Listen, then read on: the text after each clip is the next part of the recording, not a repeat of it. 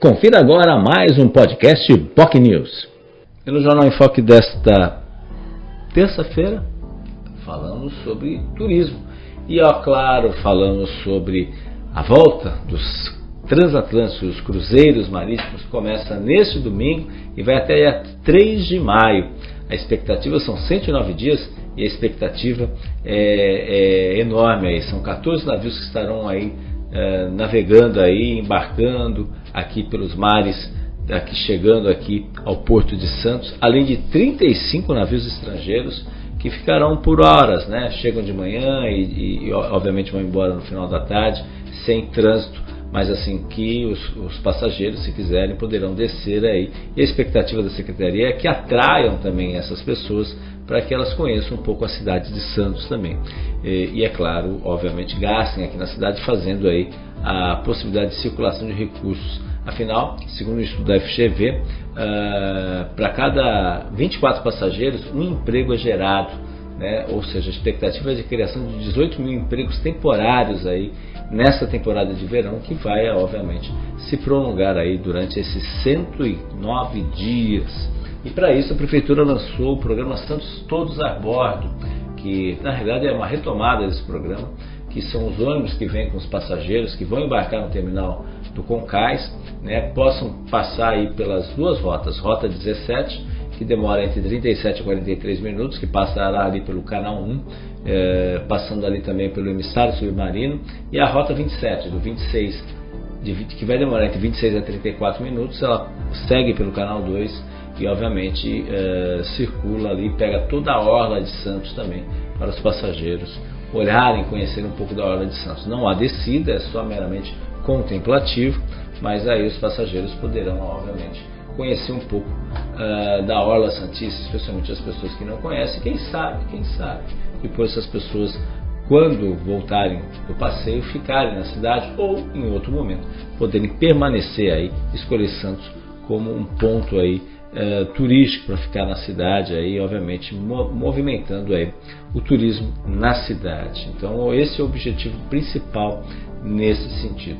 É claro que ainda o terminal vai ficar ali no Concais, é uma expectativa muito grande que o terminal mude ali para a região do Valongo, né, que aí seria o, o ideal, porque você teria o Parque Valongo, uh, com restaurantes, com toda uma infraestrutura de lazer também, junto com os terminais de passageiros do 1 ao 3, ou ainda não está sendo firmado aí essa possibilidade de, de efetivamente ter um espaço ali específico onde é o STS uh, ali ao lado, né, onde operam ali algumas empresas que podem efetivamente podem uh, usar aquele espaço ali também para o futuro terminal de passageiros. Ah, ali no Parque Valongo, a secretária falou também que vai ter ênfase no turismo náutico, que fazendo ligações uh, dali até aqui a Ponta da Praia, no, no terminal de passageiros Edgar Perdigão, aqui na Ponta da Praia, e também para outras cidades, ou seja, as pessoas poderão se deslocar por uh, embarcações aí, e ali vai ter um, um, uma espécie de atracadouros ali também, justamente para atender essa demanda que as pessoas poderão passar, passear inclusive pelo estuário, uma curiosidade também nesse aspecto. Né? É, sobre o, a expectativa de onde vai ser instalado a estátua em homenagem ao rei Pelé, a secretária falou que ontem foi oficializado aí uma portaria que criou uma comissão que vai discutir efetivamente o quem, quem, o local efetivo onde será colocado o futuro a futura estátua em homenagem a Pelé. A própria secretária colocou que a posição dela seria no Museu Pelé, mas quem vai prevalecer vai ser a opinião da família do rei Pelé, onde será a estátua que vai ser localizada ali, a estátua em relação ao Pelé. Né? Uh, uma outra ideia também que a secretária falou do trabalho desenvolvido, que a Rua 15 vai ser entregue agora no dia 15 de novembro, e obviamente a próxima etapa é a rua Tuiuti também, que vai receber um calçadão também, uma passarela ali, ela fica ali atrás do Museu Pelé. Né? É, e a ideia é que em breve o, será publicado um decreto criando o Rap Centro, justamente para que os comerciantes tenham liberdade para estimular, o happy hour no centro de Santos.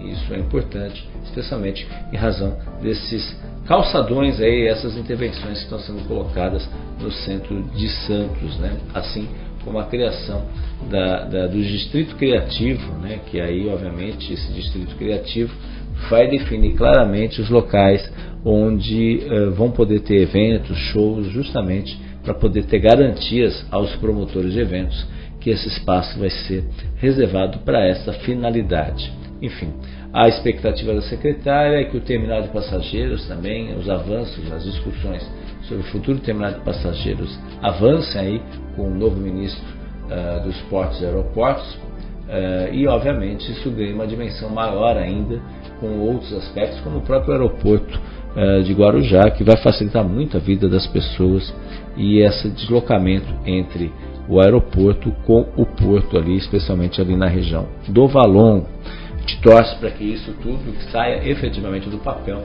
e, obviamente, tenha um impacto importante nesse sentido. A secretária também falou da, do que é a expectativa em relação ao Festival Geek, que acontece de 2 a 5 de, de novembro. Né? Aliás, novembro que é um mês marcado por vários e vários feriados e certamente a expectativa é de vários e vários recordes também na rede hoteleira que a secretária espera aí em razão dos feriados 2 de novembro, depois dia 15 de novembro e principalmente dia 20 de novembro, que é uma sexta-feira, uma segunda-feira. Enfim, são expectativas positivas. Dia 2 de novembro vai ser aí na quinta-feira, mas você vai ter muita gente, ponto facultativo para muita gente. Enfim, temas importantes que a secretária abordou também sobre eventos promovendo ali, sendo promovidos no centro de convenções. Ela disse que tem tido um aumento na procura para a realização de grandes eventos na cidade, né? E obviamente expectativa para a realização do evento do Natal, de Réveillon, do Carnaval, enfim, muita coisa a secretária disse que está trabalhando aí, a pasta está trabalhando para a geração de empregos e negócios em todos os aspectos nesse sentido. Né? Enfim, esse foi o Jornal em Foque desta terça-feira que trouxe como convidada a secretária de Economia Criativa, Empreendedorismo e Turismo, Célia Estorino. Se você quer acompanhar o programa, pode nos acompanhar pelas redes sociais, Facebook, facebook.com.br News, nosso canal no YouTube, youtube.com.br e demais redes sociais. Lembrando, reprise, TV com Santos, canal 8 da Vivo, canal 11, Net Claro e 45 da VIPWay. Tenham todos um ótimo dia e até amanhã. Tchau, tchau. Você ouviu mais um podcast Boc News.